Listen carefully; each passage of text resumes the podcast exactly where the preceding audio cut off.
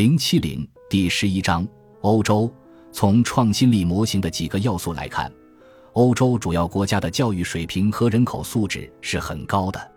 从对外交流角度来看，虽然欧盟建立了单一的关税贸易区，使用欧元作为单一货币，但是每个欧洲国家都有自己的语言、文化、法律和公共机构，所以其交流顺畅程度还是不如中国或者美国这样的国家的国内交流。就规模而言，德国、法国、英国这些欧洲较大的国家，其人口规模都比不上美国，也远远小于中国、印度和日本等国家。此外，欧洲人口老龄化速度加快，平均生育率仅为一点六，低于美国。因此，从人口规模角度来看，欧洲国家也弱于美国。以上因素都将成为欧洲大国挑战美国和中国创新领导地位的障碍。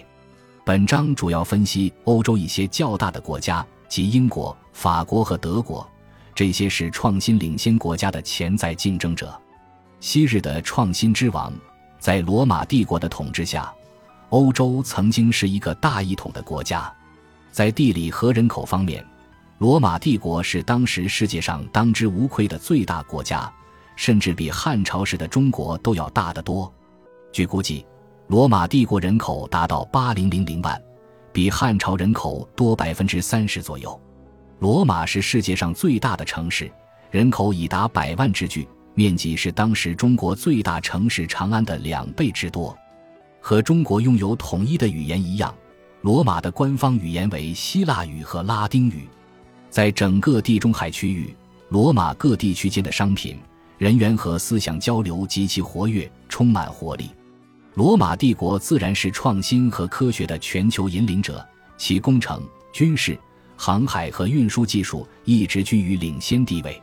不幸的是。四百年左右，罗马帝国大厦轰然倒塌，分崩离析为许多小领地。在更早的时候，中国的汉朝也被推翻。不过几百年后，中国在唐宋时期再次统一，并在此后的一零零零年中一直是世界领先的创新者。直到一五零零年左右，中国的统治者开始奉行闭关锁国的政策。在同时期，一些欧洲国家，特别是西欧国家。开始尝试利用航海技术在大西洋探险，新大陆的发现就是幸运的突破口。包括葡萄牙、荷兰、西班牙和英国在内，这些国家都是中小国。正是由于规模小，这些国家才有很强的探索海洋的动力，试图寻找连接亚洲的新贸易路线。这就解释了为什么是这四个较小的国家带头在大西洋探险。而不是规模更大的法国，新大陆给这些国家带来了丰厚的自然资源，新贸易路线使其能够进军亚洲新市场，加上对亚非拉国家的殖民和掠夺，从而增强了国家财力。他们的人均收入远高于欧洲其他非贸易国家。十八世纪初，上述四国中最大的国家英国凭借皇家海军的优势。经过一系列战争，在四国的竞争中脱颖而出，树立了海上霸权地位，成为世界贸易和殖民争夺的主导者。在这期间，英国是世界上最富裕和最先进的国家。尽管人口规模不及法国，但是受益于印度等更大的殖民市场，英国是全世界生活水平最高的国家之一。国内企业家和工程师的数量要远多于欧洲其他国家。这是18世纪60年代工业革命出现在英国的关键因素之一。在1800年前后，英国是无可争议的世界霸主，引领全球创新。工业革命发祥于英国，并很快蔓延到欧洲其他国家和美国。在很长一段时间里，法国都是欧洲最大的国家，人口最多，GDP 最大。但是法国饱受多次战争之扰。人口大量流失，政局动荡不安。此外，频繁的革命导致生育率偏低。再看德国，在统一之后，其人口数量很快超过了法国和英国。得益于人口规模优势，德国在19世纪中期第二次工业革命时期开始成为创新的领导者。德国科学家创立了现代化学。而德国企业成为现代化学工业的世界领军者。到一九二五年，德国的人均收入已经跻身全球前列。二十世纪初，德国虽然算得上是欧洲最大的国家，但它的人口规模仍远低于美国。事实上，如果是当时的俄国为欧洲国家，那么德国也不能被称为欧洲最大的国家。当时俄国的人口规模远大于德国，而且人口增长速度极快，在工业化和创新方面也正在迅速迎头赶上。第二次世界大战时期，纳粹德国严重低估了苏联的实力，直接后果是在与苏联的战争中吃了败仗。事实上，苏联是比法国强得多的大国，人口是法国的三倍之多。当然，由于对手中还有美国这一更为强大的霸主，纳粹德国的失败命运早已注定。纵观欧洲历史的通常模式，短期内小国可以取得新技术或组织形式的幸运突破；然而从长期来看，技术或组织创新会在更大的国家传播和应用。一旦大国赶上，发挥出其规模优势，也就自然地成为创新中心，在创新中赢得包括战争在内的各种竞争。先来看看欧洲最大的国家德国的前景。在19世纪统一后，德国成为欧洲的超级大国。在19世纪末，德国的人口规模位居欧洲第一，也是西方世界的创新领先者。这一时期，德国在技术。创新和科学研究方面引领世界。二十世纪九十年代之后，随着民主德国和联邦德国重新统一，德国再次成为欧洲最大和最强的经济体，在许多行业，特别是高端制造业中处于领先地位。德国的跨国高科技公司遍及全球，比如我们熟知的奔驰和西门子。与日本一样。德国可能会在高端制造业的强有力竞争中占据一席之地，但问题是，制造业的重要性将日渐式微。未来的主导产业是信息技术、娱乐业和高端服务业，他们在经济中的占比将日益增大。在这些行业，背靠几亿人本地市场的美国企业可能会更成功。在服务业领域中，法国雅高酒店是欧洲唯一的大型连锁酒店品牌。法国是德国统一之前最大的欧洲市场，雅高酒店创建于法国并不令人惊奇。欧洲的大型软件公司也很少，唯一的例外是 SAP 这家软件公司。诺基亚曾是非常成功的手机生产商，但当手机成为移动互联网时代的掌上电脑时，诺基亚已经完全不是苹果公司等硅谷企业的对手。再来看互联网产业。欧洲本土的互联网企业几乎没有，在娱乐业，除了英国之外，欧洲大陆其他国家远远落后于美国。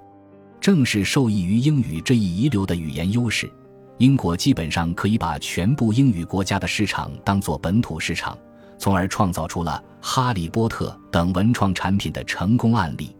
欧洲的首要问题是，为什么没有在服务、信息技术和娱乐行业形成更多的创新？还是因为人口规模不够大，为单一欧洲国家开发的网站或手机应用软件，难以在研发支出方面和美国企业竞争。制造业的产品规格和质量有严格的客观标准，因此制造业的创新企业可以利用国际市场将产品销往世界各地，从而享受世界市场规模的好处。但在服务、软件和互联网行业中，一家企业需要与客户合力打造服务产品体验，所以如果能以庞大的国内市场为试验田，就会有巨大的优势。德国软件巨头 SAP 取得成功的原因在于其软件服务的对象是制造企业，而其大多数制造企业客户的基地位于德国或欧洲其他地区。凭借这个优势，SAP 成为世界上最大的软件公司。但是，SAP 几乎是唯一的欧洲的软件巨头。在其他类别的软件，尤其是消费类软件行业，巨大的本土市场给了美国企业巨大的先天优势。本国人口的规模优势在互联网上更加凸显，因为在互联网行业的竞争中，速度就是一切。一个初创的互联网企业如果能够获得足够数量的早期客户，就可以在竞争中获得先机。做一个假设，如果美国需要一百万用户来打磨一个社交网站，那么脸书的普及率需要达到百分之零点二五；而在英国，任何潜在的竞争者都要等待普及率达到百分之一点三。这样，美国的脸书将会占尽先机，可以预留出足够的时间在美国启动和完善产品，然后进入英国市场，扼杀所有英国本土的竞争对手。但这种场景不会在中国重演。因为中国的市场比美国更大，中国本土企业可以很快获得需要的早期客户。欧洲本土企业在软件和互联网行业中的糟糕业绩，在风险投资方面的数据中得以体现。欧洲的第二个问题是，为什么欧洲人缺乏创业精神？互联网和电子商务等最具颠覆性的技术，通常来自新企业。有人分析。欧洲缺乏创业精神，源自于保守的文化传统。相比之下，得益于更具创业精神的移民文化，美国文化则更加多元和富有创造力。然而，我认为这并非主因，关键还是市场规模。在一个较小的国家内，获胜的几率不够大。如果有人创立一个法国旅游网站，经济回报也许只有一个美国旅游网站的百分之二十。更不用说，美国旅游网站还有扩展到其他国家的机会，可能会占领世界市场。所以，市场小是欧洲缺乏创业文化的真正原因。中国的情况则与欧洲完全相反。文化方面虽然不如欧洲那般崇尚个人主义，但凭借巨大的中国市场规模，即使一个非常小众的产品，也能创造出巨大的利润。因此，中国的创业精神非常强。第三个问题是，为什么欧洲人表面上不如美国人勤奋？从数据上看，欧洲人的工作时间比美国人要少，但我还是把这个归因于人口规模。由于本国的人才市场比较小，因此竞争性就没有那么强。